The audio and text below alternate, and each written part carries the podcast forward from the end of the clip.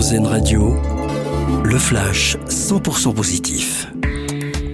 Bonjour à tous, une espèce d'oiseau rare refait surface après 24 ans. Le tétraca sombre a été de nouveau observé à Madagascar en décembre dernier. Une annonce de l'association de protection des oiseaux American Bird. Cette espèce qui figure parmi les 10 types d'oiseaux disparus les plus recherchés avait été vue pour la dernière fois en 1999. La surprise pour une petite commune de Meurthe-et-Moselle à Médière, une habitante de 96 ans décédée en 2018 a légué toutes ses économies au village, soit près d'un million d'euros. Le maire a décidé de donner le nom de cette dame à une rue ou à un édifice de la ville.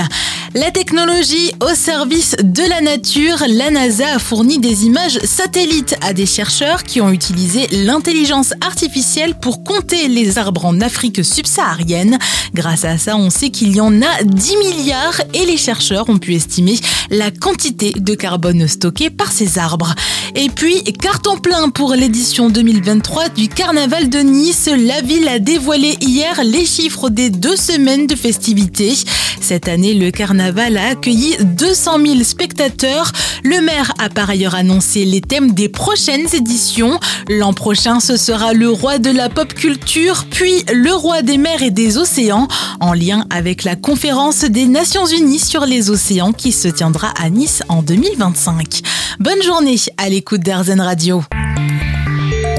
Une autre vision de l'actualité. C'était le flash 100% positif d'Airzen Radio.